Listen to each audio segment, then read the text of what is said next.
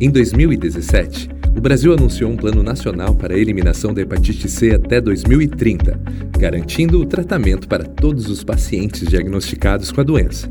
Para conversar conosco sobre esse assunto, recebemos o Dr. Eric Bassetti, gastroenterologista e diretor médico associado da Gilead Sciences Brasil, e Dr. Álvaro Costa, médico infectologista. Eu sou Thiago Brizola e esse é o Saúde sem estigma, um oferecimento da Gilead Sciences Brasil.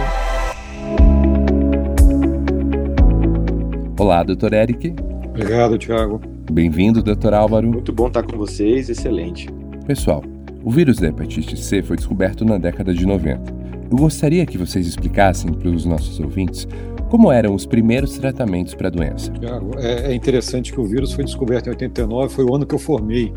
Então, na residência, eu comecei a ver, na residência de gastroenterologia, surgir os primeiros exames para fazer diagnóstico, os primeiros tratamentos. A gente já tratava, mesmo antes da descoberta do vírus, a hepatite não A, não B com interferon. E, e foi assim até os anos 90, final dos anos 90 veio a ribavirina, eram, eram injeções, às vezes três vezes por semana, às vezes depois o interferon pegado uma vez por semana, e a taxa de cura desses pacientes, no começo girava em torno de 10%, depois com a ribavirina passou para 30%, o interferon pegado chegou a 40% de cura, mas era um tratamento extremamente é, prolongado, durava aí seis meses, um ano, até um ano e meio, às vezes a gente estendia, com taxas de cura muito baixa. E de 2015 para cá houve uma, uma revolução no tratamento da hepatite C.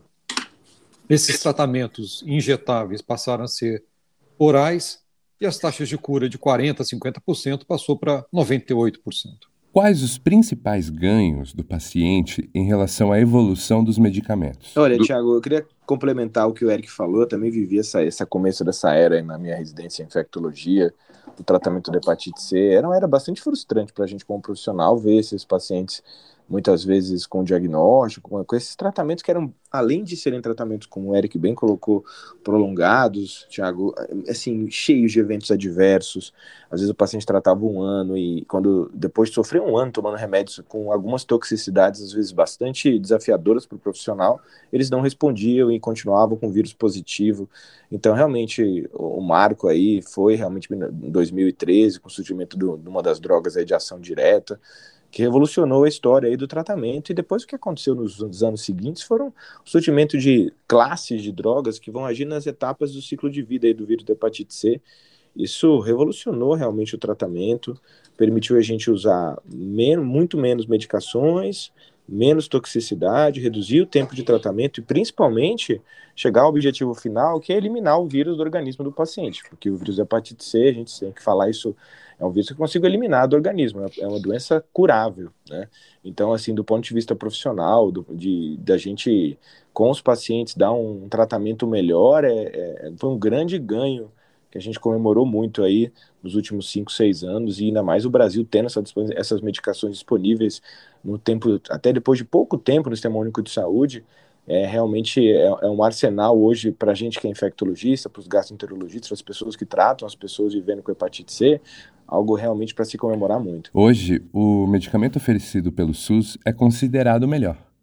Como é o tratamento e quanto tempo leva? O Brasil não está atrasado em relação aos outros países nas opções terapêuticas. É um tratamento que dura entre 8 e 12 semanas, é uma dose única diária e com taxas de cura que chegam muito próximas de 100%. Quando o paciente tem formas muito avançadas da doença, por exemplo, já evoluiu para cirrose, mesmo a gente curando a infecção viral, a gente eliminando o vírus, esse paciente precisa continuar fazendo o controle porque é, a cirrose deixou cicatrizes no fígado dele. E ele tem um risco que já é bem menor do que se ele não fosse tratado de evoluir para câncer de fígado, mas ainda existe esse risco, então esse paciente continua em acompanhamento. Mas se, foi diagnosticado mais precocemente é, e foi tratado e curado, você pode, inclusive, dar alta para esse paciente e facilitando muito é, o sistema de saúde, não onerando com consultas repetitivas.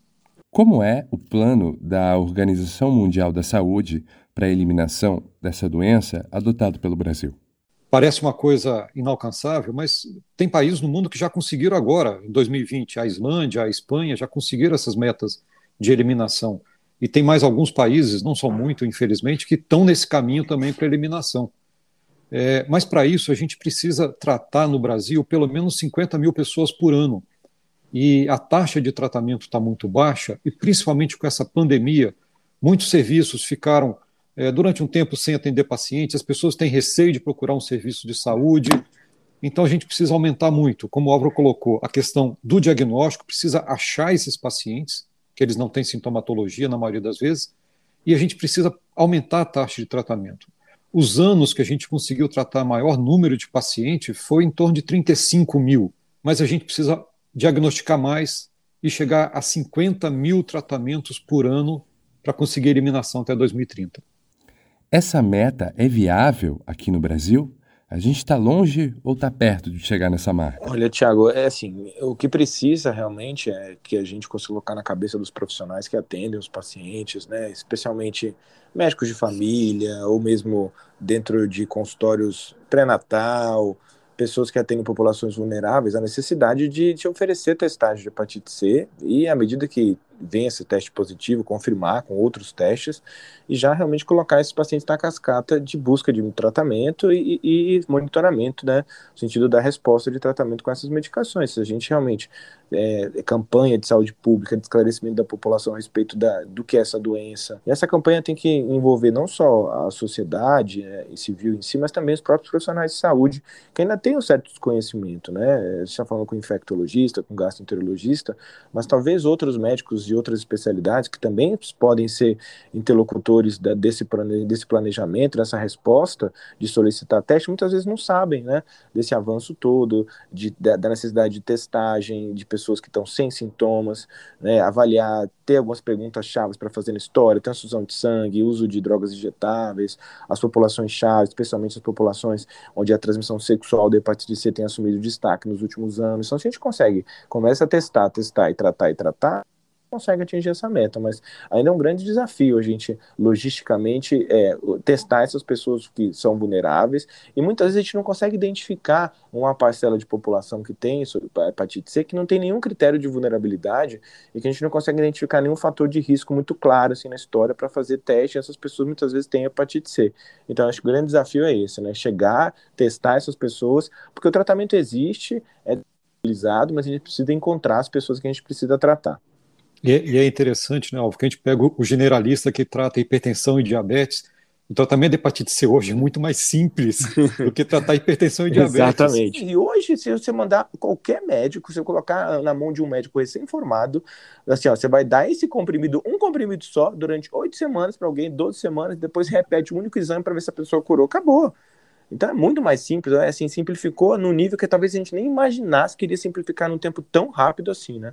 Tá joia. Doutor Eric, doutor Álvaro, quero agradecer imensamente a participação de vocês no podcast Saúde Sem Estigma e eu espero contar com a participação de vocês novamente por aqui. Muito obrigado, foi um prazer falar com você, Thiago, com o Eric. É muito bom a gente é, falar com a população sobre informação, conscientizar as pessoas da importância realmente de usufruir de todas essas ferramentas e, e, e tratamento que tem no Sistema Único de Saúde no nosso país. Né? É, é importante a gente sempre ressaltar esse destaque aí do, dos nossos programas internos de doenças infecciosas do nosso país, como a gente consegue oferecer para o usuário um tratamento de excelência, de primeira linha, e isso é muito bom como profissional poder é, prescrever essas medicações e ver o sucesso aí para o tratamento da hepatite C. E, e, é sempre muito bom também trazer boas notícias, né? Então o tratamento hoje é extremamente simples, está disponível para todo mundo, é só testar e ver se você tiver, fica tranquilo, procura qualquer profissional médico ele vai saber te orientar. Tá certo, pessoal. Obrigado, um abraço e até a próxima. Um abraço. Um abraço. Esse foi o podcast Saúde Sem Estigma, uma iniciativa da Gilead Sciences Brasil, que tem as hepatites virais como uma das suas principais áreas terapêuticas de pesquisa e desenvolvimento. Para saber mais sobre hepatite C, acesse o site www.hepatitecfalacomvocê.com.br ou ainda pelo 0800 882 8222.